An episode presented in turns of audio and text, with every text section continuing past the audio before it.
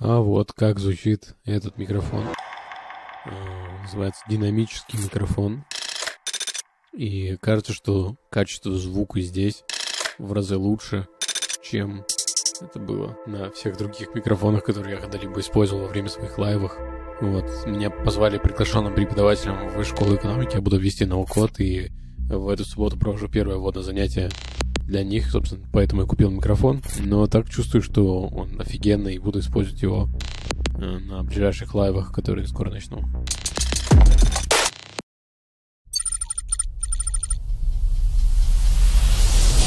А что именно есть код? Это, ну, как там, low-code, полностью классический ванильный код. Тут, наверное, больше вопрос. На самом деле, все, что, все, что говорят про то, что код медленный, это там невозможно или что-то еще, опять же, вопрос задачи. Понятно, что если ты разрабатываешь с нуля, не знаю, там, копию Фейсбука, то понятное дело, что повторить все, что сделано в Фейсбуке, это задача не из легких. Но если твоя задача что-то, какой-то API быстро склепать даже на коде, неважно, там, какой-нибудь питон просто взял, ну, блин, на питоне все делается достаточно быстро. Я вон даже на просто PHP могу развернуть с MySQL там все что угодно, это будет, ну, очень мало строчек кода, так скажем. Поэтому здесь, да, обычный код медленный, но он медленный обычно в больших компаниях, больших продуктовых компаниях, которые разрабатывают подолгу, подорого, у них нет задачи вообще никакой сделать это все там через неделю или через что-то еще. Они не, не на этом зарабатывают. Вот, поэтому там, да, куча согласований, там куча людей и куча всего остального. В стартапах скорость не так сильно проседает за счет всей вот этой бюрократии. То есть, когда ты с кем-то согласовываешь, с кем-то там анализируешь, что-то еще делаешь. Вот это вот все. Ну, и опять же, мы там сейчас делаем один стартап такой на стыке, не знаю, как чего даже. Ну, это все-таки low-code, то есть это n8n на бэке с разными базами данных, типа там NocoDB, по-моему, или Baserow. Ну, в общем, что-то такое. Там смешанно и low-code, и no-code, но, блин, с Bubble ом это очень быстро поженилось. Ну, мы там буквально за недели три собрали вообще даже не прототип, а прям полноценный, пока еще не продакшн, но уже почти. Это, это есть... на, на Нейтине? С Bubble ом, да, связанный. Угу. Ага. То есть на нем бэкэнд и все остальное прикручено к Bubble у. Это, это для автоматизации эм, API-запросов, да, или я что-то путаю? API полностью построен на n8n. А, вижу. Класс, окей. А фронт прикручен от Bubble а. Вот, поэтому, не знаю, всегда вопрос, опять же, да, не то, что кто оценивает, а кто как-то, кто высказывает э, там мнение, да, вот есть многие программисты, которые говорят, ой, да что там, там с этим, с ноу-кодом со своим, куда вы лезете, это не работает, и с другой стороны, там какие-нибудь, наоборот, ноу-кодеры, ну, у которых там был опыт когда-то какой-то связанный с программированием, говорят обратное, что а, нет, точнее, как да, кодеры, которые с no-code ом не очень дружат и не хотят дружить, говорят, что это так быстро не делается, это все нужно делать медленно, хорошо, качественно, на века и вот эту вот всю фигню. С другой стороны, кодеры, которые уже познакомились с тем, что можно делать на no-code е и на low-code е, они понимают, что и даже причем не только с no-code ом, с low-code ом, а те, кто за бизнес больше, не про то, чтобы побольше времени посидеть с кодом и потратить больше человека часов, потому что они за это зарабатывают. Mm-hmm. А те кодеры, которые больше к бизнесу относятся, они, ну, блин, никто мне никогда не говорил, что, ой, на, мы, на это мы потратим 150 лет, там, не знаю, там будем столько разрабатывать. Все всегда находят пути, как это можно быстро забустрапить, какие-нибудь там библиотеки, подключали, быстро все развернули, полетели. То есть нет никакой задачи у тех, кто больше на стороне бизнеса находится, даже со стороны программистов, да, то есть не каких-то там бездевов и прочих стартаперов, а именно те, кто вот прям кодер, но понимает более бизнеса, цели бизнеса и метрики ключевые бизнеса. Очень мало кто смотрит на код как на что-то большое, неповоротливое и вздыхает очень тяжело при упоминании того, что, ребята, нам надо развернуть бэкэнд. Все, все знают, как это делать быстро, даже с помощью кода как бы и no-код, и low-код для них просто как еще более супер крутое решение. То есть так они библиотеки разворачивали все равно вручную, а там ты все равно запускаешь сервер, все это устанавливаешь, настраиваешь, компилируешь и так далее. А в low-code е ты просто скачиваешь интерфейс визуальный и в нем все собираешь. То есть, по сути, логика плюс-минус та же самая, только еще и нет вот этой рутины ненужной. Э, тут еще интересная история с тем, что с одной стороны, э, ну, я, я рассказываю сейчас про опыт в нашем агентстве. Были клиенты, которые говорят, что «Ой, нет, ноу-код, мы подумали то, что сейчас для нашего бизнеса это не совсем какое-то стабильное решение, ну, например, Bubble, да, и мы лучше останемся с классическим кодом, будем на нем все писать». Такие, такие реально есть. Uh, вот. Но при этом есть другая реальность uh, бизнеса. Это реально из, из крупного, из среднего бизнеса, в частности, банкинг, а, насколько я помню, Ланит, у них есть подразделение, в котором они внедряют не Bubble, но все же low-code решение достаточно близко, и на нем они сделали сервис для скоринга при выдаче кредитов. Вот, и эта история, насколько я помню, вообще даже для Сбера была сделана, и она сейчас работает. И как будто это идет в разрез с представлениями вот части клиентов, которые говорят, о нет, блин, э, low-code, это что-то ненадежное, мы не хотим на этом делать. Интересно вообще, что-то подобное сталкивался ли ты с клиентами, которые тебе с такими возражениями приходили? Как ты вообще а, отвечал на это? Наверное, нет, не приходили, потому что моя воронка слоп, точнее, начинается на этапе, когда люди уже знают, что им нужен no-code либо low-code. То есть мне не приходится отрабатывать возражение о том, что давайте все-таки на этом сделаем. Решение всегда остается за бизнесом, не надо вообще никого, ну, в смысле, если, конечно, воронка широкая, то надо кого-то уговаривать. Вопрос только в том, что никогда не уговоришь человека, если у него есть какая-то своя жесткая позиция о том, что ему надо и что ему не надо. Так что, не знаю. Наверное, уговаривать особо бесполезно. Тратить на это очень много времени, помимо какой-то верхнеуровневой презентации, что здравствуйте, мы готовы разработать вам там, ваш продукт, но с использованием таких инструментов. Но в два раза, там, в три раза быстрее. Хотите, не хотите? Нет, не хочу. А почему? Ну, что-то не очень надежно. Ну, и ладно, до свидания. Ну, пару аргументов в плане того, что, что это безосновательные, там, условно, выводы. Дальше, если человек не хочет продолжать, да он и не передумает. Нет рычагов. Что-то Женя Спарихин вышел. Давайте поговорим, может быть, про какие-то ботлнеки, которые сейчас у каждого есть э, в плане развития ноу-код команды, ноу-код дела, да, чем мы сейчас все занимаемся. Наверное, я могу закинуть первую такую, первый bottleneck, с чем мы сталкиваемся. Это как раз вопрос нишевания.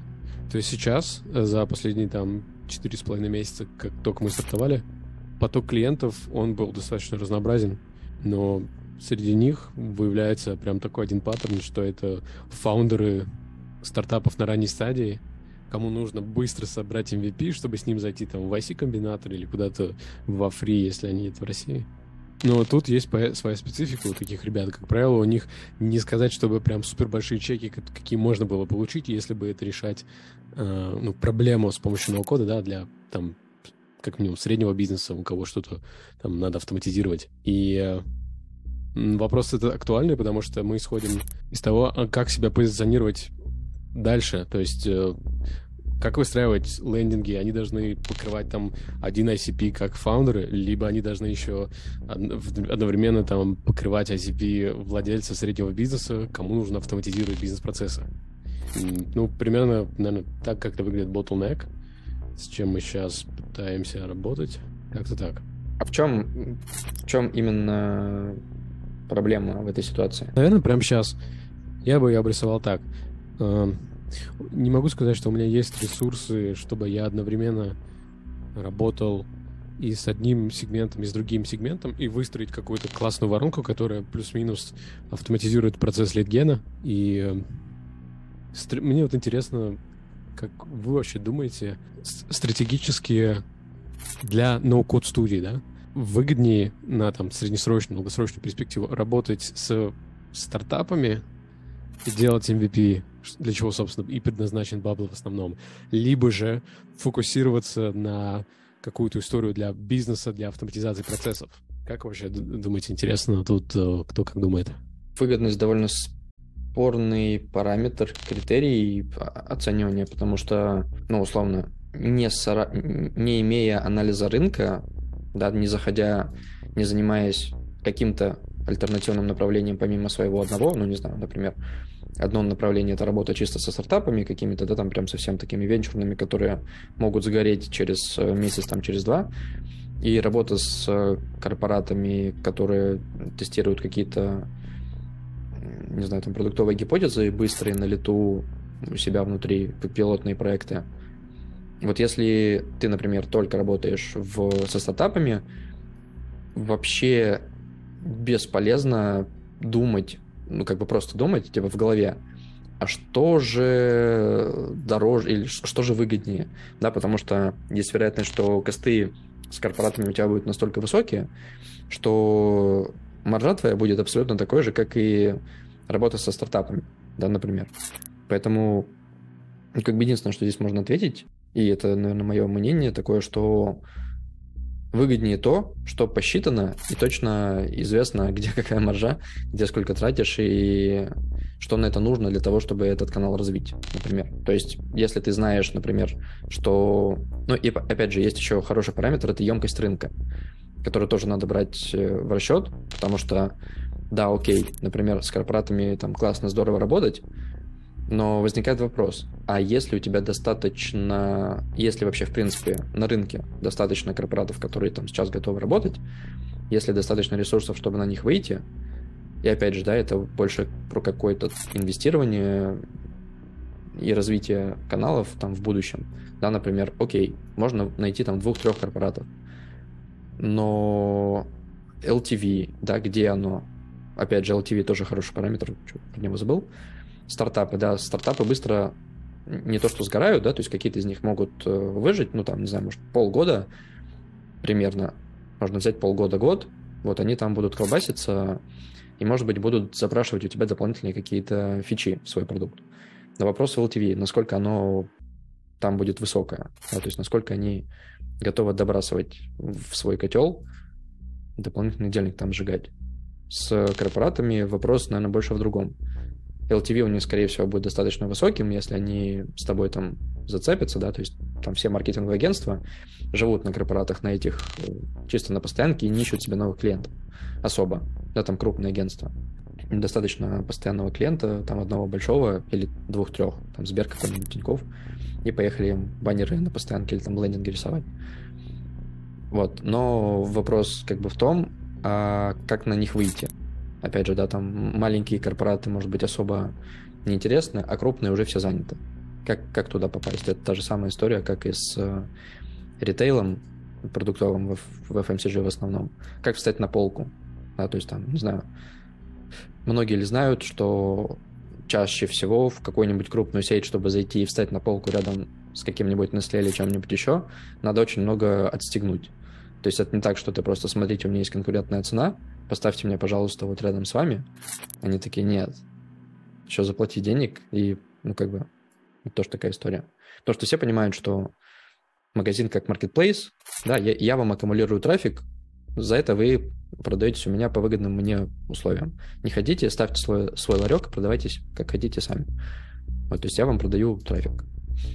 Вот поэтому здесь ну, как бы очень много факторов, которые нужно оценить, и, наверное, то, что можно прикинуть вот просто вот поразмышляв, поразмыслив, без какой-то оценки, это может быть перспективность. Потому что перспективность это что-то такое прикинуть. Вот ты не знаешь, что там точно, она тоже складывается из очень большого количества параметров, которые очень сильно не определены. Да, то есть они, опять же, вот такие вот там, ну, примерные там, при, примерный, примерная емкость рынка, текущее положение там политическое или какое-нибудь еще что-то еще вот это вот все. Да. Перспективность. А, да, сори, Дэн, прерву тебя. Я вижу, тут Женя написал а, прикольный коммент, то, что выгодно делать MVP для стартапов, которые подняли денег, да, чем делать это для тех, кто еще в процессе, и, условно, там, розовые стартаперы с небольшим бюджетом в кармане. Это интересная история. А, и э, ну, мне кажется, если, допустим, кейсов не так много, которыми можно поделиться, они есть вау, то, конечно, за них стоит браться.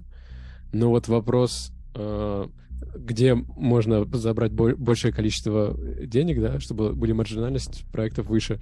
Конечно, это там, где э, ребята недавно зарезали деньги, и хороший опыт, хороший кейс. Вот мне пришел сейчас э, из головы, это Embassy. Насколько я помню, у них вообще, если выйдем на лендинг embassy.io, э, их позиционирование именно для стартапов, для, для будущих юникорнов, которые зарейзили деньги. И эти ребята уже как точно год пол... в основном фокусируются на зарубежных э, стартапов. Сколько я помню, они вообще используют для этого Crunchbase. По Crunchbase смотрят, какие стартапы недавно зарезали деньги. Дальше их бездевы идут в LinkedIn, пишут фаундерам, говорят, что «Эй, чуваки, мы поздравляем вас с тем, что вы недавно зарезали деньги. Вы красавчики». И в итоге они так плавно-плавно, очень нативно, нежно прогревают и потом э, у них получаются вот это вот магические связки, и э, все шикарно работает в этом направлении. Вот это интересно, да. Я думаю, я думаю, Женя имел в виду, э, и может быть я не прав. Мне показалось, что он имел в виду, что надо выбирать эм, стартапы, которые э, подняли у инвесторов денег, а не у тех, кто как бы э, сами накопили да, то есть э, это идея о том, что если у стартапера получилось привлечь внимание инвестора, да, э, и инвестор как бы, наверное, опытный, понимает более-менее, как бы, где хороший продукт, а где нет, да, то тогда, наверное, в этом больше имеет смысл вкладывать. Воронка экстремально сильно сужается, потому что стартапов, которые подняли денег, или хотя бы, ну, это даже так, как бы на, на первом входе, да, вообще, в принципе, стартапов Не так, наверное, много как существующих бизнесов, скорее всего. Тех, которые хотя бы как-то выжили и дошли до стадии реализации какой-то своей, какого-то своего продукта, их меньше, наверное, в десятки раз, которые выжили в принципе, которые, ну, как бы подтвердили продуктовую гипотезу. Еще в десятки раз меньше, то есть это тоже в сотню от первоначальной воронки которые еще и деньги подняли, ну, блин, сколько, не знаю, там по статистике, это уже точнее можно, конечно, узнать сколько рейзят в каких-нибудь этих акселях.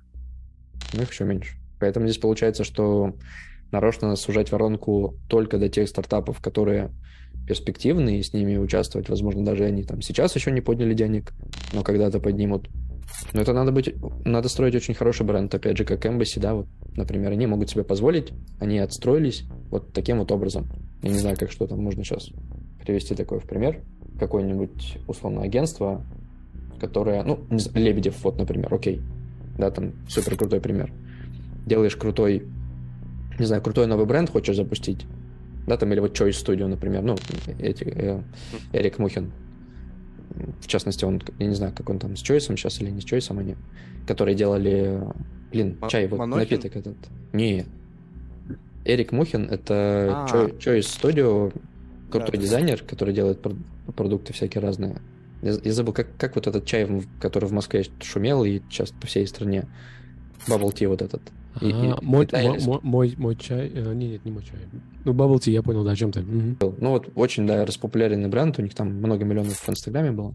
Короче говоря, да, вот что такое, что у тебя там возникает какая-то идея что-то запустить, и ты точно знаешь, что вот это агентство может тебе так пошуметь, да, вот как бы тем, что оно сделает, что ты за счет этого очень быстро раскроешься как новая, новый стартап и будешь завоевывать рынок там не по 10 человек э, в месяц, а сразу сделаешь крутой инфоповод большой. Но это надо, блин, дофига работать, конечно, чтобы сделать такое агентство, чтобы люди даже не думали, к кому идти. Но понятно, что полностью весь маркетинг как бы твой должен быть выстроен именно вокруг этого. Для кого ты делаешь, какая у тебя экспертиза в этом, почему именно к тебе, что ты там помимо просто разработки сделаешь еще что-то сверху, там, не знаю, какую-нибудь рыночную экспертизу дополнительную или какие-нибудь такие фишки. Вот да, еще классная история это с тем, когда помимо ноу-кода предлагать еще свои услуги по проверке каналов маркетинга, упаковки, ди- дизайна, и вот это все накручивать, накручивать, накручивать, и вроде как из этого может получаться хороший кейс. Я не знаю, насколько реально это хорошая связка в контексте ноу-кода, но если есть такие экспертизы, может быть, стоит попробовать.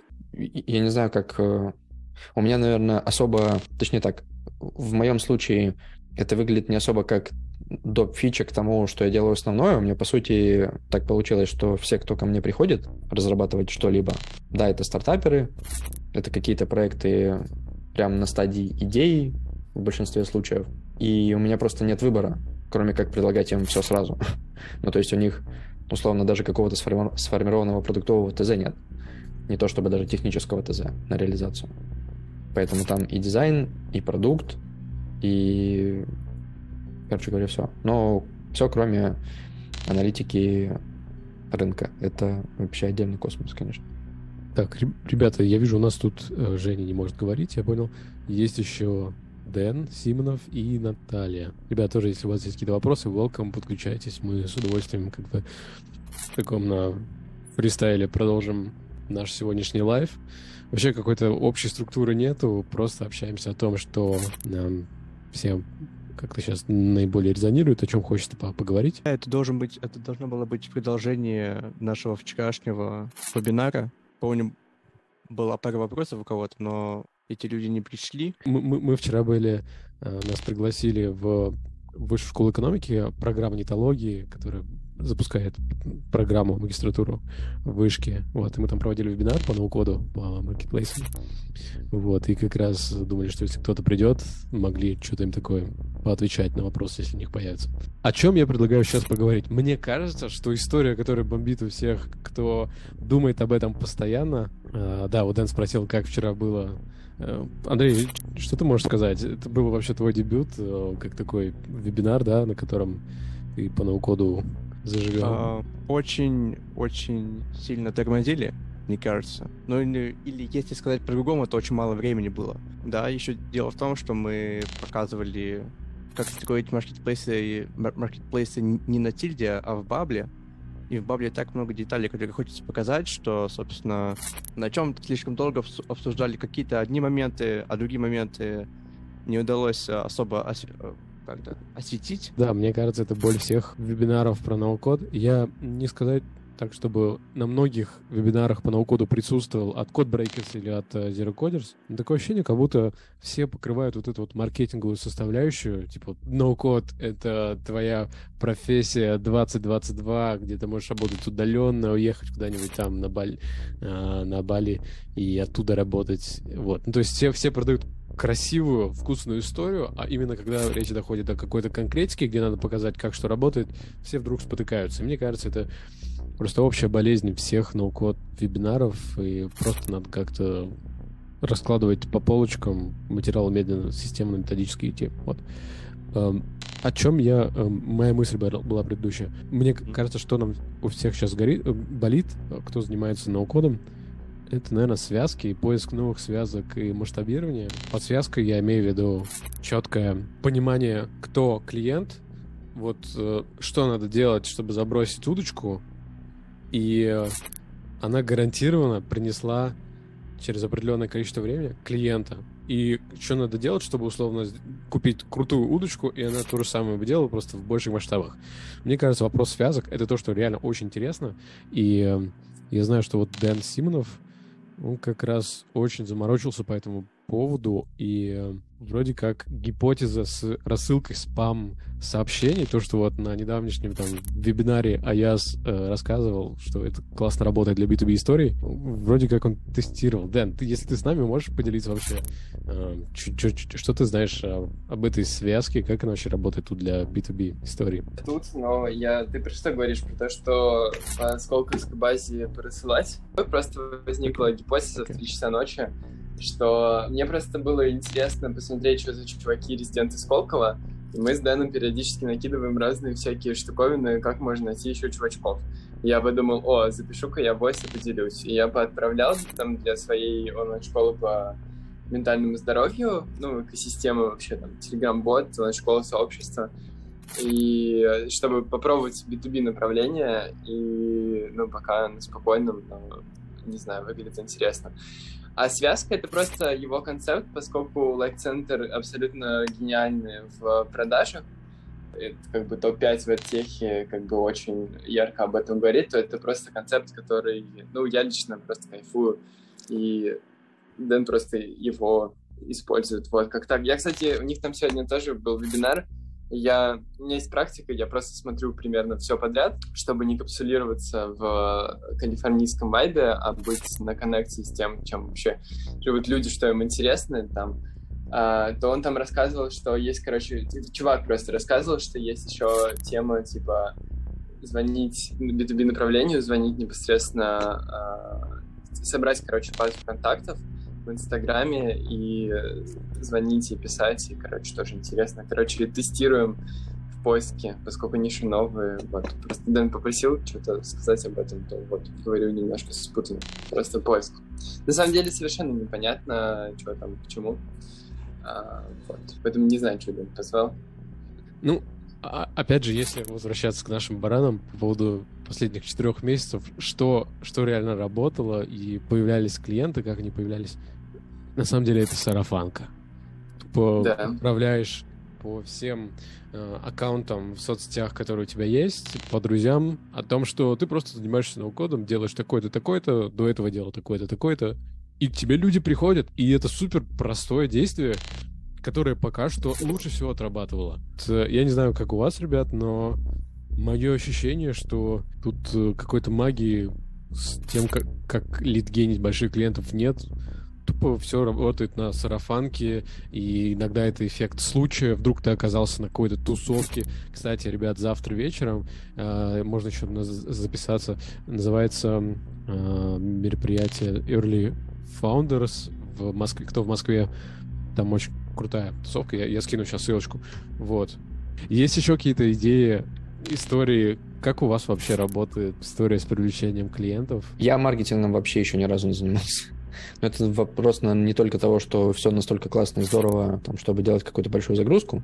Это еще вопрос в том, что я пока что эту большую загрузку не искал. То есть, условно, я там работаю сейчас с очень небольшой командой, буквально там в 2-3 человека, потому что я понимаю, что, ну, типа с клиентами вообще проблем нет. От слова, наверное, совсем. Да, то есть, опять же, есть понятные инструменты, как это все дело делается, бренд, э, конкретные результаты, доказательства и все остальное. Ну и понятное дело, что навыки софтовые какие-то тоже должны быть, чтобы хотя бы разговаривать с людьми.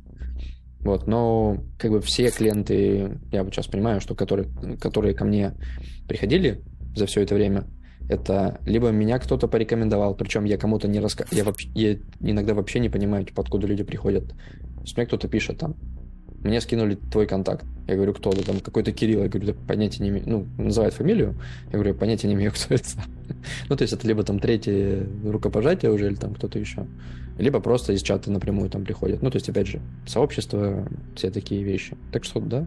Все, все остальное, наверное, просто нужно поддерживать. Ну, то есть, понятно, что Хотя не знаю, я еще не дошел до того уровня, когда я смогу там делать такой вывод, надо это делать или нет.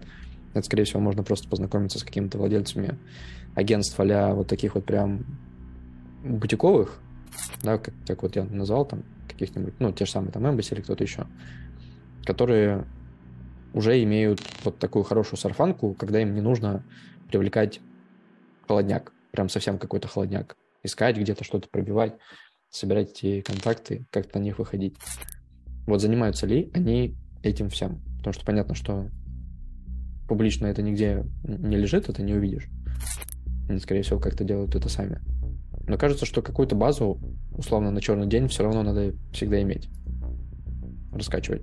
Вдруг что-то произойдет, и у тебя твоя прекрасная репутация как-то с чем-то смешается. Поэтому тебе нужен какой-то понятный наработанный холодняк. Даже хотя, хотя бы не база, наверное, все-таки больше, а сам процесс. То есть ты должен уметь продавать по холодной, чтобы в любой момент либо нарастить темп, либо там какую-то просадку сезонную, если она существует в разработке, как-то закрыть, перекрыть на время. Вот. И если ты не умеешь просто продавать по холоднику, то ты вот, вот так по щелчку пальцев это не сделаешь. Да, там и за месяц, и за два, и за три это не делается тоже. Это надо прожить, это надо иметь какую-то команду для продаж. Понятные схемы, те же самые связки куда хотя бы писать, куда заливать, не знаю, куда заливать спам-базу. вот это все. Что работает, что не работает. А. Женя, кстати, сказал классную мысль про то, что в студии Max запускают обучение для студий. Два месяца, 390 тысяч. Ну, наверное, помимо Макса есть много других, кто такое делает. Самые известный, по крайней мере, мне кажется, это ребята из School Marketing. Они на своем курсе в Академии по маркетингу делились тем, как они привлекали всех своих клиентов. Они активно ходили по э, всяким конференциям, мероприятиям и выступали там, именно выступали. И на, на, во время этих выступлений, выступлений они нарабатывали свою базу подписчиков, которые обязательно на них подписывались, потому что они давали какой-то им лид-магнит. И далее просто их методично, методично прогревали, и так у них появлялись клиенты э, просто из той базы, с кем они общались. Если ты общаешься с B2B э, людьми из этого нетворка, значит, к тебе оттуда точно будут приходить. Мне кажется, способ банальный и надежный, как никогда, и просто его надо брать в вооружение и действовать. Вот. Но тут, тут еще возникает следующий фактор. Одно дело, когда ты находишься допустим, в Сан-Франциско, и у тебя все, все замечательно с визой, и ты такой, да вообще, на изи схожу, все сделаю. Но дру, совсем другая ситуация, когда ты сейчас не в Сан-Франциско, да, и, э, и ты добраться до вот этой квалифицированной аудитории вообще сейчас никак не можешь. И мне кажется, таких много. Ну, я по себе, да, по, по, по своему окружению не слежу. И вот что делать нам в такой случае? Как дотягиваться до этой очень теплой, хорошей аудитории? Которая может быть вообще в другой стране, да, там, например, в Штатах. У меня просто гипотеза была, может быть, надо первое развивать свой интернациональный бренд, то есть э, вести, соответственно, лайвы шоу на английском, возможно, прокачивать Твиттер, потому что через Твиттер можно дотягиваться до всяких ЛПРов. Ну, такие, наверное, две основные гипотезы рабочий назвал, что я думаю сейчас начать тестировать. Вспоминаю на этом месте сегодняшнюю историю с Инстаграмом только как раз на делал дополнение. Я, можно дополнить этот момент? Давай. Мне кажется, что э, я бы на самом деле, вот по поводу каналов продаж, я бы смотрел на растущие рынки и что может заходить, в том смысле, вот ты про Q-маркетинг говорил, они говорят, что у них, э, не помню, писал я тебе об этом или нет, что-то все смешалось, но мы во вторник общались с Артуром, у которого много продуктов, и он рассказывает, э, что они сейчас в Филиппинах дико иксуют по Роме и всяким таким движухам с старой базы. И это ровно то, о чем мы с тобой на неделе общались, про экспорт э, русской айтишки туда. И мне кажется, что 2022 год — это, это главное 23-й, все, можно, 22-й закончился, все, живем 23-м. Мне кажется, что это уже конец финансового года, такие сделки, вот. И мне кажется, это период, вот, ну, я, по крайней мере, очень сильно поглядываю в сторону, вот, особенно Мены, Юва и Латама, потому что мне кажется, что, ну, как бы, мы со своей экспертизой русской, очень крутой, настолько можем конкретно кипиш навести, это настолько вот видно по Филиппинах Тиньков, э, мафии, Uh, и вот этой вот всей движухи еще я про, Мену очень много интересного слышу, вот в частности про Дубайск все знают. Uh, там еще очень интересно, что uh, я на Эпике смотрел пару недель назад доклад, очень классный Go Global серии, рекомендую. И там чел, короче, рассказывал, как они на Египет выходят, то есть у них как бы следующая территория, типа 300 миллионов рынок, если ничего не путаю, и куча всего такого. И мне кажется, что вот эти направления очень интересные, перспективные, потому что там точно нет э, э, не знаю сколько, ну, 100 тысяч долларов точно нет на какую-то базовую версию приложения э, кодерская и ультра базовая, а на Zerocode там супер мощный. Мне кажется, вот это вот найти способ, как это все преодолеть, мне кажется, очень перспективным, потому что э, ну, потому что, как, как показывает практика, как этот пока все гребут в одну сторону, надо плыть в другую. Все так этот валят в золотой миллиард, а ты так оп, и на потенциальные рынки, потому что, не знаю, я чем больше туда закапываюсь, тем больше меня это все впечатляет. Нам показалось то, что Дэн говорил вот про 300 миллионов жи- жителей, про рынок Индонезии, наверное, Филиппин, вот, вот этот весь регион. Хорошая история, мне кажется, с точки зрения B2C, потому что там как раз у ребят есть деньги на то, чтобы инвестировать в свое образование и думать о том, блин, а чем же мне заняться на моем небольшом острове, там, да, в Тихом океане. Вообще выжить. Плюс я на английском говорю, может быть, мне как раз заняться там э, каким-то маркетингом или там кодингом.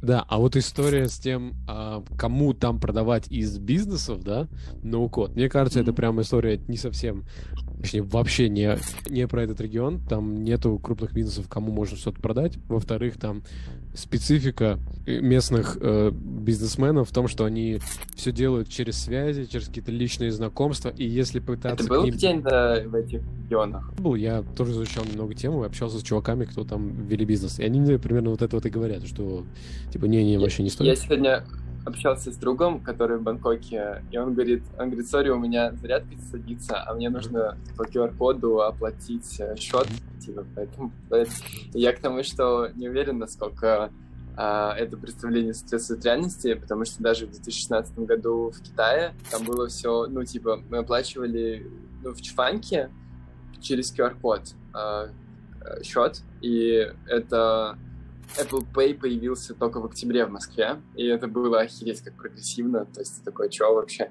Я к тому, что я бы недооценивал этот регион, потому что это как русская айтишка, она что такая крутая, почему мы перескочили чековые книжки, потому что нам не нужно это было. Собственно, проблема золотого миллиарда-то в чем? Что там сложившиеся институты, и они дико кряхтят, ну, то есть, типа, Почему там популярны вот эта вся левизна? Потому что есть нереализованный запрос и отдельная тема, но я к тому, что, мне кажется, я бы недооценивал их, и мне кажется, они прикольные. А по поводу B2B, то, что ты сказал, ну вот как раз-таки кейс Эпика, вот что ходила, он, он говорит, у него CRM-система для ресторанов, он говорит, просто типа ходил, заходил и на 2000 долларов продавал.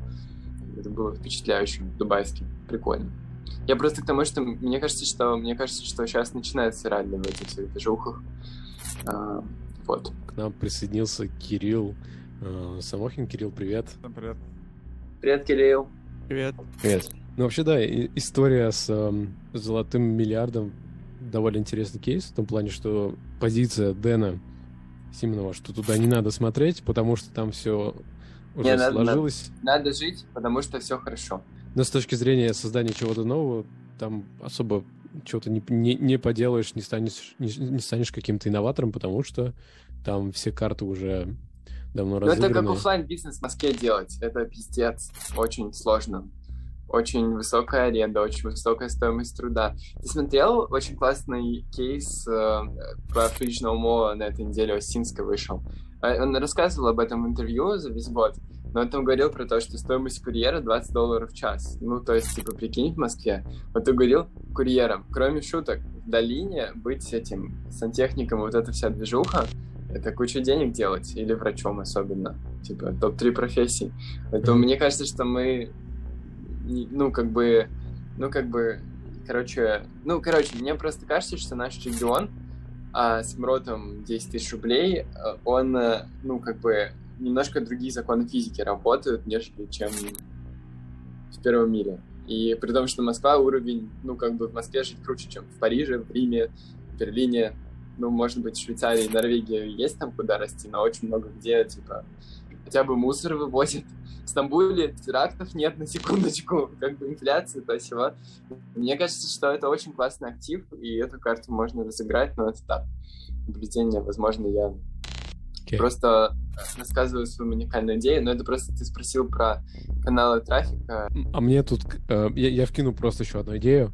Наверное, точно половина чата знает э, этого человека, кто как раз нашел вот эту связку достаточно простую через Upwork с людьми из Штатов, ну там еще каких-то там Европы, да, Великобритании по ноу-коду. И вроде как она достаточно неплохо себя показала за последний год. То, что я помню из его отчетов, там примерно 40 тысяч долларов ему удалось заработать за эти первые 8 месяцев. И кажется то, что через опорк. Мне, мне кажется то, что это хорошие суммы для старта, и, и ему это удалось сделать при помощи того, что он просто работал вот с этим рынком золотого миллиарда, реализовывая для них банальные идеи, сделай мне MVP или там автоматизируй мне какой-то бизнес-процесс. Я такой, мне, мне уже второй человек, с кем я встречаюсь, он говорит, Дэн, вот, а ты знаешь такого человека? Я говорю, да, я знаю. А давай повторим такой кейс. Типа, сделаем как-то лучше. Я такой, ну, го, вообще без проблем. Я, я сам хочу такое сделать. Я, я к тому, что мне очень нравится идея жить условно, да, э, где-то там на, на, на Бали в Дубае, хотя в Дубае, не знаю, там очень жарко, но при этом работать, э, выстроить канал продаж... На юге Франции. Да, ну, например, да, а выстроить, выстроить канал продаж на Штаты. Кстати, а у тебя же, это интересно так, все-таки 4 месяца прошло с лета, ты же рассказывал про кейс э, Кирилла же правильно его зовут, который вел NoCode. Ну, как бы ты же можешь его же э, там просто повторить эту всю концепцию. Я, я почему-то верю в то, что можно обычный бизнес по ноу-коду, где делают обычные ноу-код заказы, вот, вот это повторить. То, что я сейчас делаю фриланс-биржи по ноу-коду, мне кажется, немного заезженная тема, и я в нее не особо верю. Э, ребят, а, может нет, быть, тут есть я... какие-то оппоненты этой идеи, и вообще думаете, что, условно, концепция того, какая связка вот вышла у Манохина, э, она не такая интересная, как сделать какой-нибудь стартап на ноу-коде? Я потерял связь. Ты говоришь Может... про Marketplace, это Никита Шевченко, а мне, мне казалось, что да. ты наоборот про Манохина говорил, что ты воодушевлен этой идеей. Сейчас... Я, да, я, и вот я, я говорил про как раз Манохина, то, что я воодушевлен связкой, которую он нашел. Через Upwork работать и развивать свой ноу-код агентство, да. А... Не, мне просто странно показалось, что, ну, не знаю, я просто первый раз слышу, что все так говорят, что ну, кто-то этим воодушевлен. Ну, куча людей, куча СНГшных ребят зарабатывают на опорке гораздо большие деньги. Просто, точнее, даже, даже об этом в том числе тоже рассказывают. Я просто не вижу в этом какой-то инновационности, но, блин, просто обычная фриланс-биржа, просто, просто надо зайти туда, зарегистрироваться и начать писать и откликаться людям. В принципе, все. Вообще ничего сложного. Ну, конечно, это в этом нет э, чего-то особенного. Просто э, приятная идея, что вот как бы есть ноу-код, есть Upwork, есть ты, создаешь студию, да, и вот все, все как ты описал, в этом есть, вот, в, в этой простоте есть э, что-то манящее. К тому, что это, ну, не какой-то вау, ну, так много кто делает. Ну да, да. И нет, Дэн имеет в виду, что вау, это когда ты, ну, типа, на рынок работаешь. Имеется в виду со студии. То есть прикольно, что ты находишься не изнутри в долине с чуваками, а, короче, такой десант. Высаживаешься и рынок откусываешь. Ну, то есть не как фрилансер, а именно как со студии. Ну, типа, короче, приехали на космическом корабле и такие, здрасте. Ну, типа, как свой, только глобал. Наверное, это просто очень пересекается с тем, э, какой вижен я вообще вижу, какой вижен я представляю от ноу-код агентства, как дальше развиваться. Я вижу, что примерно у всех нас есть два пути, довольно типичных. Первое — это... Стро строить все эти дела внутри России и СНГ. И второе — это история на как раз мир, там, долина, может быть, Дубай, какие-нибудь еще инновационные хабы, где как раз... Сингапур. Да, да, Сингапур, Это где как раз очень много стартапов, им постоянно нужны MVP, быстрые тесты гипотез, и еще вдобавок к этим ноу-код историям добавляется модель innovation как аутсорс. И по такой модели работают многие стартап-агентства, как бы выполняя на аутсорсе вот эти вот инновации, делая сервисы тоже достаточно быстро. Не на ноу-коде, но примерно по похожей модели. И либо можно вообще просто и то, и то вместе делать. Не знаю, пацаны, а кто тут в, эфире, а вы вообще о чем-то подобном думаете, или вы сейчас просто условно в потоке, в рутине вот делаете заказы и далеко куда-то не заглядываете и не, не пытаетесь построить какой-то четкий вижен, да, вот точка Б, вот туда хочу прийти и буду думать, как туда прийти. Пока что, наверное, рутина, просто из-за того, что я этим сейчас занимаюсь от сил, наверное, месяца три, если не меньше, еще, наверное, да, даже меньше. Потому что первые два месяца это была чисто фриланс-история там меня самого. По поводу Вижена я за это время понял, что я сейчас, чтобы неправильно не прозвучало, дальше будет развитие этой мысли. Я не хочу делать ноу-код студию. Мне это не интересно.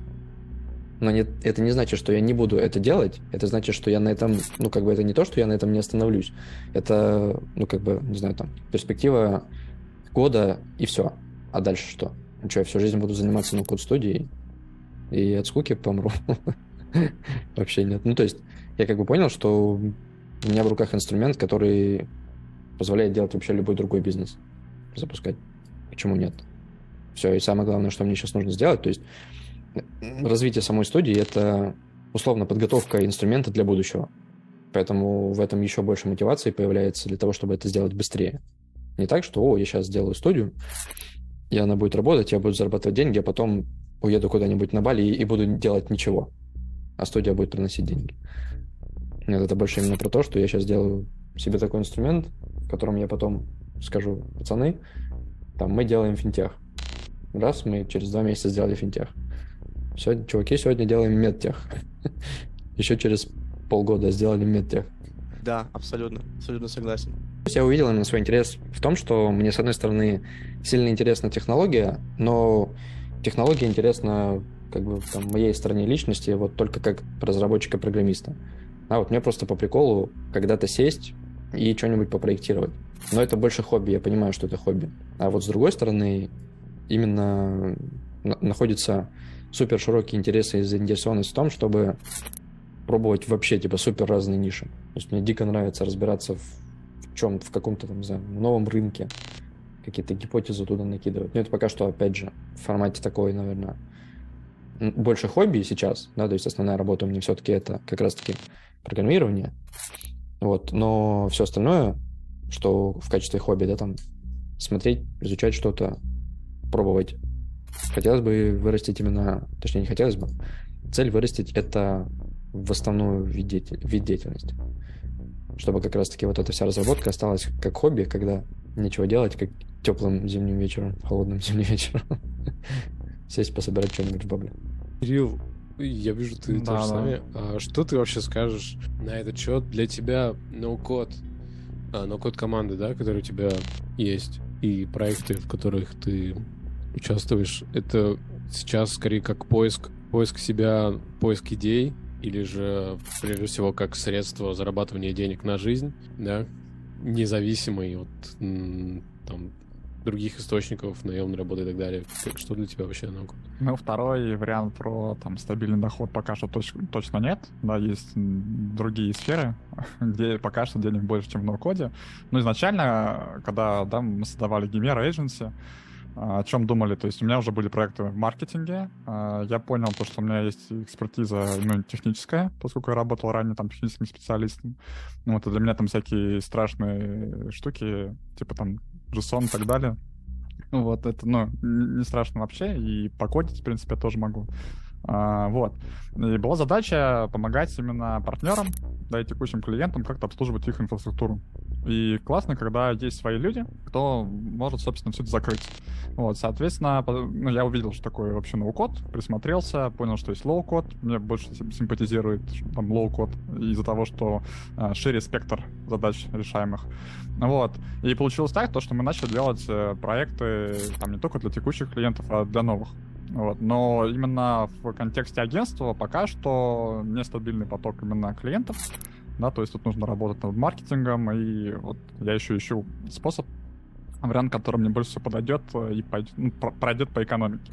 Вот, да, чтобы все интересы учитывались. Вот, а так, на дистанции, то есть э, история похожа на вот э, видение Дениса, то есть мне интересно делать э, именно свой продукт, то есть, когда ты делаешь агентство, очень много появляется полезных знакомств, появляется экспертиза, опыт, ну, вернее, не то, что появляется, нарабатывается, да, то есть, если там с полного вообще нуля решили делать агентство, то появляется. Вот, так нарабатывается, и уже легче своей командой, своими людьми, с которыми ты уже там знаком, вот, а, да, и уже там не один проект вместе сделал, и знаешь, что можно сделать качественно, а уже перейти там к чему своему. Вот, то есть, такой промежуточный этап, Uh, ну, в жизни, да, там, или в карьере, если так сказать. Но это тоже там не Б-точка, не Б-точка, то есть там есть много, да, еще там ответвлений и точек дальше. Как-то вот так вот. Мне на самом деле тут тоже нечего добавить. Абсолютно mm-hmm. согласен с Дэном, но не скажу с каким из трех. Ну да, на самом деле, наверное, вот тут вот, э, если уж мы говорим про то, что мы будем делать как бы после науку студии, то вот э, есть ли какие-то идеи, э, допустим, э, вот э, Дэн, Дэн сказал, ну и я согла- согласился, что как бы это не навсегда, да, в какой-то момент как бы у тебя уже как бы есть эм, все нужные ресурсы, чтобы начать делать что-то свое, и вот что это может быть. Вот, вот если просто накидать пару идей. Это вопрос кому? Ко всем? Я хотел задать им, именно к, к Дэну Маргельскому, потому что у него вроде была такая идея. Я вообще не ограничиваю абсолютно что-то конкретной идеей про запуск бизнеса какого-то конкретного. То есть для меня очень сильно интересна вообще, в принципе, история наверное, венчура как такового М, или стартапа в принципе. То есть это не какая-то конкретная идея, что у меня есть определенная идея, бизнес-идея, которую я хочу там реализовать после того, как я построю процессы там в команде, в студии. Это под просто вообще инструмент под любую идею, не знаю, там любое знакомство, кто-то предложил, не знаю, там, у меня есть, кто-то говорит, у меня есть экспертиза там в таком-то рынке. Там, погнали, сделаем, погнали. Все, у тебя есть инструмент, тебя, по сути, ну, нужно как бы только то, что ты технической экспертизой вкладываешься, у человека есть э, там экспертиза рынка сферы. Все, вы объединили свою эту компетенцию, поняли, как вам жить вместе все, во всей этой истории. Все, сделали бизнес, попробовали, запустили, запустилось. Классно, здорово, развивайте. Не запустилось, погнали дальше следующую идею. В каких-то вещах вообще как инвестиционное направление, то есть, опять же, не... ну, а- а в том числе интересно заниматься теми, теми сферами и проектами, которые как-то откликаются, да, то есть нет задачи просто как-то, ну, как, как-то, как, как на заказ что-то делать. Потому что в том числе есть все-таки ожидание того, что студия все-таки станет не просто инструментом, который будет работать там в ноль или в убыток, она все-таки станет э, приносящим доход бизнесом, соответственно, дальше можно будет задуматься о каких-то более глобальных вещах, да, там, инвестировании и времени, и денег, в том числе в более рисковые, но потенциально более валидные проекты в будущем. Вот поэтому, естественно, интересно заниматься больше тем, что откликается у самого меня. И тут на самом деле тоже вообще нет э, какой-то конкретной сферы, но, не знаю, интерес э, в чем-то экологичном, и в том числе какие-то САСы, и медтех, ментал вообще, ну, как бы, нет какого-то определенного медтеха, в смысле, там, э, разделенного медтеха, там, ментал или вот это все остальное, в принципе, медтех. А так, мне кажется, сфера вообще значения не имеет, интересен сам продукт. То есть неважно, в какой сфере он сделан, если он интересный, там есть чем заняться, то почему нет? Интересно.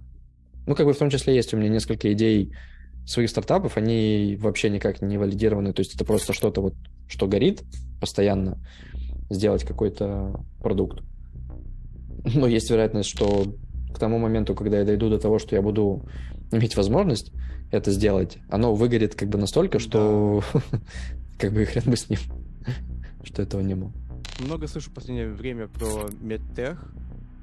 Дэн, ты вроде... У тебя вроде это... Ты об этом что-то пишешь. Что ты об этом пишешь? Я пишу свой курсач Точно. про медтех в Штатах и в Китае, про анализ э, заболеваний с помощью нейронки, вот этих вот снимков, видеоизображений разных там опухолей, других заболеваний и так далее. На самом деле, да, это очень интересное направление. Мне оно интересно тем, что в отличие от всего вечера, по крайней мере, который, с которым я имел какое-то да, дело, например, тот же самый Велафон код, это история, куда один раунд — это не один миллион долларов, где все счастливы, а когда один раунд, прям на ранней стадии, это сразу сотни миллионов долларов. И э, плюс тут играет фактор, что это довольно наукоемкая вещь, и здесь не пройдет какой-то скам или там ин- ин- инфобизнес, не дай бог, упакованный во что-то красивое, да? А И при этом, реально- нет, с- сори, перебью, и Да. при этом недавняя новость про это кольцо, которое там по крови должно было определять кучу параметров, вот он скам тебе, пожалуйста. Сколько, 9 лет Да, да, да. скамили людей? Но зато мы видим, как э, фаундер, э, условно, да, сейчас ему не сладко, ей не сладко будет, сколько я- она будет в тюрьме сидеть, по-моему, 11 лет. То есть э, попробуй инфобизнесмена э, обвини в, в скаме, да, кто из них будет сидеть в тюрьме. Да никого пока не, не не сажали вроде как. Я вспомнил книгу How to Get Rich, по-моему, она так называлась, от э, одного из фаундеров YC, и там мысль про то, как делать деньги. Первый простой способ — это просто много работать. Это, ну, это самый банальный, как бы тут много денег не сделаешь, не пожертвовав большим количеством времени. А второй способ, который мне реально очень вдруг стал ре- резонировать, это канал, медиаканал. То есть, когда ты вот наращиваешь свой, свое присутствие в медиа, когда тебе все знают, и это дают какие-то unfair advantage по отношению ко всем другим, кто там фигачит с утра до ночи, у него большая команда безделов, вы там все это дело КС-9, у вас классные лид-магниты. Но при этом, если у тебя нету вот реально большой базы подписчиков, что как раз дает э, метод создания своего медиа, ничего этого не получить и так быстро проскейлиться невозможно. Поэтому я очень думаю о том, что э, что смотреть в долгосрок. С одной стороны, работать и там участвовать в стартапах — это хорошо. Но мне почему-то кажется, то, что история со стартапами, она все равно достаточно очень рискованная. И э, не всегда получится, что какая-то бизнес-идея, она выстрелит, да, просто, опять же, ты потратишь свое время, но получишь какой-то опыт. А история с тем, когда ты вкладываешься в свой медиаканал, он беспроигрышный. Тут, ну, тут нужно очень постараться, чтобы что-то сделали, чтобы его потерять. Поэтому мне кажется, что из всех вариантов, как можно, условно, вот э, как получить основной капитал, с которым будет легко и интересно дальше жить, там, путешествовать на Марс, все дела, это делать свою медиа и потратить на это вот осознанный, эм, осознанную часть вот сейчас самых активных э, годов, да, вот этого времени, которое у нас есть, именно на то, чтобы сформировать медиаканал. Мне кажется, это очень важная штука. Ты не думаешь, что медиаканал — это один из просто, ну, как бы частных инструментов, в принципе, формирования социального капитала? Ну, то есть ты же можешь формировать социальный капитал и без медиа. Ну, просто условно, медиа — это что-то одностороннее, когда ты транслируешь, а другие потребляют. Но ты же абсолютно так же можешь, так, ну, как бы большую толпу людей вокруг себя собрать, когда ты просто, не знаю, приходишь куда-то выступать. С тобой начинают общаться, тебе начинают говорить, тебя начинают рекомендовать, и просто даже твой телефон, номер телефона передают. Не подписываются на тебя никуда, а номер телефона. Мне кажется, что это, да, так можно сделать, но если реально хочется что-то большое, глобальное получить, без медиа никак.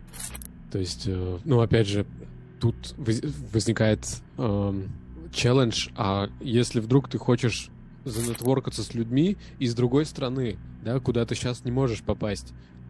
Да, ты можешь там поучаствовать в каких-то зумах, э, на каких-то конференциях, например, там Figma, конференц, там что-то интересно рассказать. Но вот влияние, которое можно получить вот таким вот классическим способом, оно сейчас нивелируется на расстоянии. И как это преодолеть, э, это как раз развивать медиаканал. Ну, то есть, мне кажется, сейчас можно, находясь в СНГ, делать канал на английском, ориентироваться на аудиторию, э, допустим, там, американцев, если вдруг мы с ними хотим как-то, да, общаться, брать оттуда гостей, с ними общаться, и на этом строить вот эту вот органический, эту аудиторию. Что думаете? Есть такой ну, ютубер ему сложно назвать, в плане того, что ютубер это все-таки название, наверное, того, кто много снимает на YouTube, да, то есть какой-то блогер. Mm-hmm. Но я в это понятие вкладываю как бы чуть другое, в принципе, человек, который как-то связан с Ютубом, да, вот, вот так скажем. Зовут его Данил Корс, кажется, фамилия у него настоящая, Корс. Но найти его в Ютубе можно Данил Кей. И там телеграммы все его найдете, если что. Вот парень заточил как бы вообще, в принципе, весь свой бизнес и всю свою жизнь именно на YouTube. У него там 23 ролика на YouTube всего лишь, и при этом 600 тысяч подписчиков или что-то такое. То есть, как бы чувак нашел, как, как, как правильно работает YouTube, как делать. И на самом деле там далеко дело не в каких-то там секретных техниках продвижения или чего-то еще. Там все гораздо проще на самом деле, чем многие, кто пытается развивать YouTube, думают. Да, что там есть какие-то способы накрутки, раскачки, сложный алгоритм или что-то еще. Вот он как раз-таки рассказывает про то, что YouTube алгоритм супер простой, но проблема в том, что, как бы, да, русский YouTube, он существует, на нем есть какая-то емкость, но он как раз-таки показывает... А, у него там чуть ли не какой-то прямой доступ к YouTube, то есть он все ранние доступы к новому функционалу получает, постоянно там консультируется с э, продуктами YouTube, ну, потому что он как бы как раз-таки рассказывает, да, там, людям, как делать большие крутые каналы. Ну вот он как раз-таки один из тех, да, кто говорит, что если вы хотите сделать реально там крутой большой бизнес, и при этом вы умеете разговаривать на, на английском, забудьте про русский YouTube. И просто показывал статистику, какая там, какой там объем аудитории. Типа там российский YouTube, ну, СНГшный YouTube, и американский там просто, ну, американский, там есть еще испанцы, по-моему, там есть э, Индия и прочее. там сегментище просто такое, что, что просто на русском ютубе получается, если знаешь английский, то особо-то и нет смысла ничего делать. Слушай, а правильно ли я понимаю, что забудьте про русский YouTube, имеется в виду именно русскоговорящий? То есть имеет смысл ориентироваться, делать свои выпуск, выпуски с фокусом на локацию там, США, э, Европа, но только не СНГ, только не тут, Россия? Не, там речь не про то, что забудьте в плане того, что там никогда не делайте. В плане того, что смотрите на английский, потому что просто технически в цифрах это там, в десятки раз больше аудитории. Потому что, говоря на русском, вы захватываете очень маленькую часть мира, в принципе, потому что славян не так-то уж много. Даже если брать какие-то околославянские государства, которые в плюс-минус там еще поддерживают, как-то понимают СНГшный язык, они не смотрят русский YouTube, да, там всякие типа Латвии и прочие эти. А, господи, забыл, как их в общую группу-то объединить, как они называются эти страны. Да, Прибалтики, Прибалты. Вот, а английский — это международный язык. То есть англичане, ну, как бы и русские смотрят на английском YouTube, и, ну, китайцы не смотрят, у них доступ закрыт. Короче говоря, все остальные, да, там индусы и прочее, прочее, прочее. Европа смотрит тоже на английском YouTube, потому что ну, есть там несколько стран, которые смотрят чисто на своих языках, там тоже достаточно много этих, большая аудитория. Ну, всякие там испаноговорящие, по крайней мере, языки, они плюс-минус одинаковые. И вот Латинская Америка, они тоже туда все относятся. Вот, но просто чисто из-за того, что если вы хотите именно коммерческий канал, а не просто для души записывать какие-то видосики, идите на английский YouTube. Просто технически у вас охват сразу на очень большое количество людей. Это не какие-то политические там типа уговоры, что не нужно раскачивать да, русский да. YouTube. Просто статистика. Плюс еще есть прикол в том, что несмотря на то, что там очень большая аудитория, там очень мало качественного контента. Ну, то есть туда можно приходить, и делать хорошо. Ну, то есть в плане того, что на достаточном уровне качества забирать все те сливки, которые не собирают другие блогеры, которые менее качественно это все дело делают. И несмотря на это, даже несмотря на то, что у них низкое качество, у них все равно дохрена аудитории. То есть с тем же самым уровнем, выходя, ты там получишь в разы больше чем здесь. После такого пассажа Дэна тут есть точно два человека, у которых, не знаю, глаза они уже, я помню, я, я знаю, они загорелись, но они еще больше загорелись от идеи вести YouTube-канал на английском языке. Вот. Э, я имел в виду тут Андрея. Вот, у нас э, есть идея с Андреем начать делать э, YouTube-канал от лица студии Twix. Э, не Twix, а Twix. Вот. И э, собственно, начать все, все, все вести от такого лейбла. У меня всегда была идея на английском делать, да, mm-hmm. поэтому я не знаю насчет тебя. Я не планировал на русском делать две недели .rf на только 2x. А 2x это две недели это для России, а 2x это для мира. И второй человек, о ком я тоже знаю, он тут есть, это Женя, э, Женя Пермь, вот такой у него тут э, никнейм. Что я знаю про Женю? У Жени Жень, если ты с нами, можешь коротко вообще представиться, рассказать. Насколько я помню, ты делал чуть ли не versus батлы, ну или что-то типа того, как продюсер, и у тебя есть э, большая экспертиза и команда, кто умеет реально крутые ролики и контент снимать. Э, вот э, в качестве идеи то, что закинул Дэн Моклинский про YouTube на, на английском, как вообще тебе это резонирует? Да, YouTube на английском. Я просто отходил, подходил, слышал, что вы про YouTube говорили. У нас э, были передачи, мы снимали передачи там э, околоспортивные. Вот, но ну, как, как контент должен быть вирусным, и все будет хорошо. Ну и э, я общался, может, помните, такая была Карамба Медиа, Карамба ТВ, Макс 100 500. Да, да, да, конечно, да, да, да, да. Кот вертолет, да, я помню. Да, ну, в общем, вот я знаком с владельцами этой Карамбы, с бывшими. Ну, они сами не блогеры, но которые раскручивали Макса и так далее. Ну, Макс был первый и так далее. Вот, но там они вкладывали огромные деньги в эти ролики. Это не то, что просто Макс вирусный, и его все смотрят. То есть у них э, э, вся монетизация, которая шла именно от YouTube, э, уходила на оплату ну, в общем, короче, на, на оплату, э, опять же, просмотров, потому что они давали рекламу во всех э, соцсетях, ВКонтакте, там, в Фейсбуке, ну, в основном ВКонтакте, там одноклассники еще были. Вот это делали посев, плюс еще они тратили деньги большие на дворзы. А, заработок у них шел чисто с, э, с продукт плейсмента. То есть э, то, что Макс зарабатывал на просмотрах, ну, я образно, Макс, там у них было, не помню, 10 блогеров или сколько там еще больше, это все уходило на, на рекламу. Вот, так что здесь, вот, грубо говоря, вы берете бренд, э, одеваете одежду от этого бренда или просто говорите там, что там вот это спортивное питание очень хорошее или еще что-то, вот они платят деньги, ну, либо там какие-то приролы у них были перед роликами. Э, и вот на этом, на этом они зарабатывали ну, нормальные бабки. Вот что я знаю. Ну, вот я общался по экономике с ними. Ну, То есть просто так, не, не, просто так не будет. Ну, будут просмотры, но опять же, э, рекламодатель, ну, и, ну, ну, ну, мы когда с ними заключали договор, э, у нас э, там в договоре было написано, что от миллиона, чтобы было просмотров каждого выпуска. Ну, вот работали там девушка у них какая-то была, э, забыл, как ее звали. Ну, в общем, я помню, сексуальная психология у них э, передача была. Вот она вела, что-то рассказывала. Мы ее одевали э, во всякие вещи, которые надо было продать. И в договоре прописывали, что от миллиона, ну там типа миллион пятьсот, миллион восемьсот у них было на каждом выпуске. Ну, в общем, перевыполняли они эти KPI. Вот, и он мне показывал, что они вручную сидели, значит, во все группы, э, раскидывали вот эти свои выпуски, и, ну, и были переходы на, на YouTube. Вот. Так что вот так.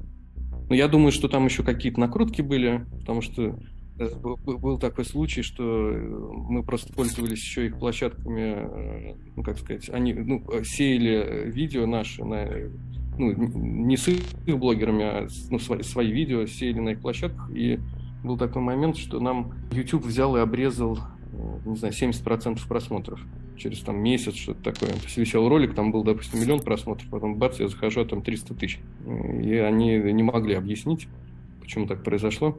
Ну, ну, короче, вот такая история. А так, э, все видео, которые мы снимали, которые надо было продвинуть, мы также продвигали, как и они, через группу в соцсетях, через AdWords, вкладывали в это деньги. Ну, следили за статистикой, сколько просмотров, сколько комментариев и так далее. Сколько, ну, сколько там видео, если идет 3 минуты, сколько, сколько процентов э, посмотрели до конца, сколько не до конца там, и так далее. Ну, анализировали. Вот, собственно, такая фишка. Ну, мне кажется, все блогеры какие-то делают посевы, они просто так выкладывают, ну, чтобы новую аудиторию находить. На то я ответил или не на то?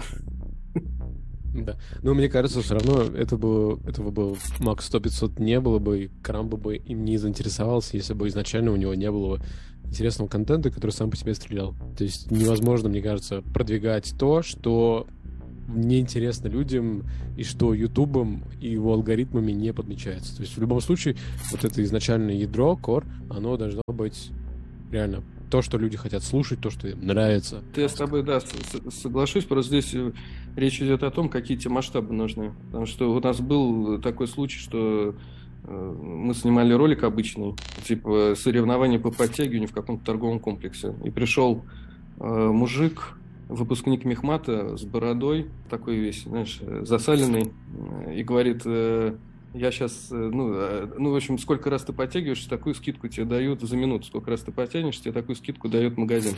Ну, все там подтягиваются за минуту, ну, там, 10 раз, 20. Ну, рассчитывала компания, что там до, до там, ну, мировой рекорд, там, по-моему, было 40, что ли, раз за минуту какой-то кроссфитер поставил. Короче, он подтянулся за минуту, он подтянулся, по-моему, 80 раз. И он продолжал дальше висеть и подтягиваться. И он говорит, у меня есть система, я разработал систему, как подтягиваться. Ну, в общем, магазин охренел, потом правила пере, пересмотрели, потому что он пошел и вынес весь магазин, потому что у него скидка была чуть там не под 90%. Вот. Ну, а я, я к чему это все рассказываю? Потому что мы не делали особую рекламу на это видео, а это видео само взяло и набрало там, не знаю, 100 тысяч просмотров, кучу комментариев, как он подтягивается, не так, не сяк, а вот в армии не так, а вот еще не сяк. Вот, я увидел, что да, что ну, минимальные вложения там какие-то в видео, а его посмотрели. А если бы его раскручивали, то могло бы и миллион человек, может, посмотреть. Вот, а остальные, ну, в общем, какая-то фишка должна быть, да. Ну, вот у Макса фишка, да, что-то ну, какие-то смешные вещи рассказывал. Вот так вот. В принципе, я думаю, мы можем сейчас э, зафиналить э, нашу общую часть лайва. Давайте, наверное, что-то вроде может быть, короткого саммари, что интересного мы отсюда извлекли.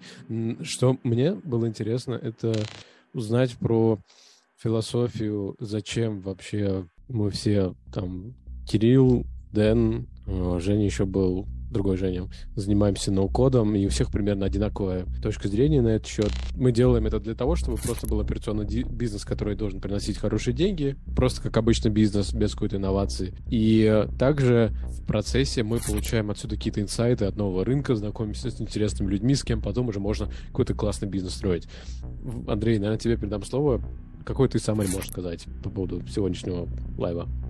Надо выходить на американский рынок, точнее на не американский, а международный. Англоязычный YouTube. Да, англоязычный YouTube. В принципе, все. А, Дэн, что ты скажешь? А, я, наверное, сегодня больше пришел поговорить, поделиться. Надо что-то свое сделать, да, после того, как э, ты раскрутишься как, как no-code чел, у тебя есть контакт, у тебя есть понимание того, как работает, допустим, какая-то область, и как работает no-code, и как это можно соединить, да, вот к этому нужно идти. А, но я позже подключился. В общем, какой вывод? Продолжать делать то, что делал и ранее, да? То есть не останавливаться и продолжать. Не в смысле там долбиться головой в одну стену, да, там, искать разные варианты и касаемо там того же медийного давления, да, как это называется, там, рекламных каналов, э, сейчас тоже начали перебирать варианты, поскольку у нас сейчас... Э, мы планировали делать фабрику, а, получилось еще одно, то есть у меня уже второй опыт. Это бутикового типа агентства, только в другой сфере. И сейчас интересно все-таки сделать из этого стабильный бизнес, классический бизнес. Вот. И мы чисто про Россию СНГ. То есть пока что я не смотрю вообще на мир, а, именно вот в формате агентства. То есть мы сконцентрированы здесь, в России. И, ну вот, мне еще больше стало интереснее, как заинтересовать там представителей среднего бизнеса, чем no-code, low-code решение может э, помочь э, бизнесу. И вот э, в эту сторону продолжать смотреть. Ну и э, радостная новость в том, что не один я э, считаю, что да, агентство или студия это э, такой полезный э, промежуточный этап, да, на котором можно и получить опыт, опыт и экспертизу, э, ну, и денег, да, тоже там сделать, чтобы дальше пойти. А, единственный такой вопрос э, к себе, не успел его да, задать всем, а почему тогда сразу не сделать там продукт, да, например? То есть сразу сделать там стартап. То есть как я ну, для себя представляю, нет идеи, которая прям сильно заряжает, что я готов в каком-то направлении там идти, идти расти. Вот. Если кто-то хочет тоже именно в продукт, в масштаб, есть идея уже сейчас, э, кажется, что стоит ее начинать реализовывать, не откладывать идея это одно, но нужно еще быть уверенным, что это ты можешь э, довести до конца, да, и вот как бы сейчас у меня э, нету такой уверенности, да, я, я думаю, у, Дэна тоже, у Дэна, он сказал, были идеи того, что как бы, что можно там посмотреть, по поэкспериментировать, но типа не сейчас. Наверное, я бы дополнил, дополнил э, и ответил одновременно на вопрос Кирилла. Первый вопрос твой был, э, ты хотел узнать, а как выходить на средний бизнес, на крупный бизнес. И я тоже такой вопрос задавал многим ребятам из корпоратов, и мне сказали следующее. В некоторых российских и международных корпорациях есть э, стартап-лаборатории или инновационные хабы, mm-hmm. в которых они тестируют новые идеи, которые дальше распространяются по всем юнитам. И на этот счет кажется то, что no-code и low-code инструменты — это как раз то, что им надо.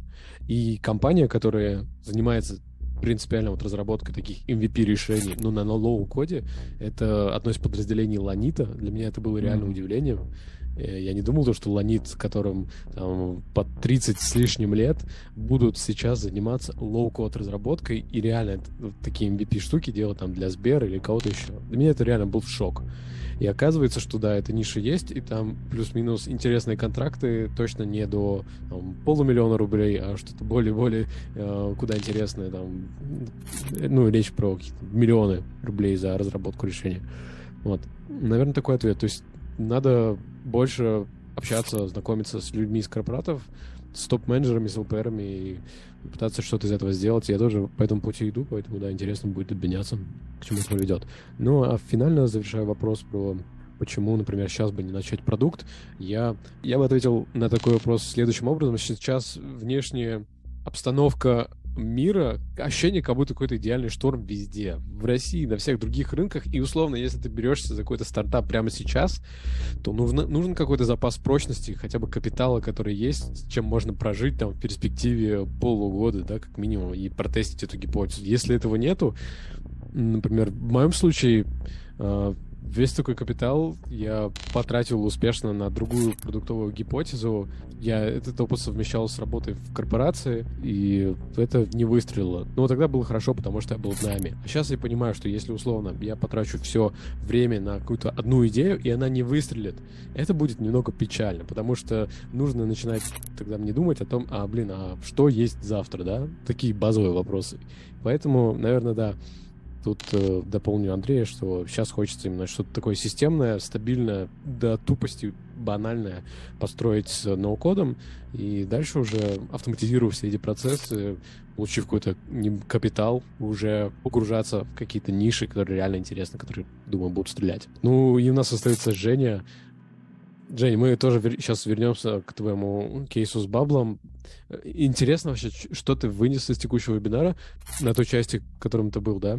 Как человек, который немного сейчас отдаленный от Нового года, но при этом уже что-то знающий про Bubble, что ты вообще можешь такое сказать, отрефлексировать от того, что ты слышал? Ну, мне кажется, что и так, и так это может работать. Э, если масштабировать Bubble, э, ну, брать э, большое количество проектов, как-то упаковать компанию, сделать ей рекламу и так далее, то это может быть как самостоятельная, наверное, фишка, а, ну, на, мне еще кажется, что когда ты делаешь кучу проектов на Бабле, ты уже видишь, что на нем можно сделать крутое, и с этим опытом, наверное, приходит какая-то классная идея, которую можно реализовать, разбираясь в этом инструменте. Мне кажется, что вот и то, и то имеет право на жизнь. Вот, и э, время покажет, э, что интереснее. Ну, а вообще можно запараллелить. Если есть хорошая команда, то можно заниматься и э, сторонними какими-то приложениями, да, заказами, и можно еще свое что-то придумать и сделать. Я бы так делал. Окей. Okay. Жень, да, спасибо большое за твой фидбэк. И вообще всем, э, ребят, вам спасибо за активное участие комментарии. Я на этом предлагаю завершить запись и нашу официальную часть лайва. И сейчас предлагаю просто перейти к, к неформальной части. Поможем сейчас Жене. И если тоже будет желание, можем вместе посидеть, либо уже можем потихоньку расходиться. Так что да, еще раз всем большое спасибо.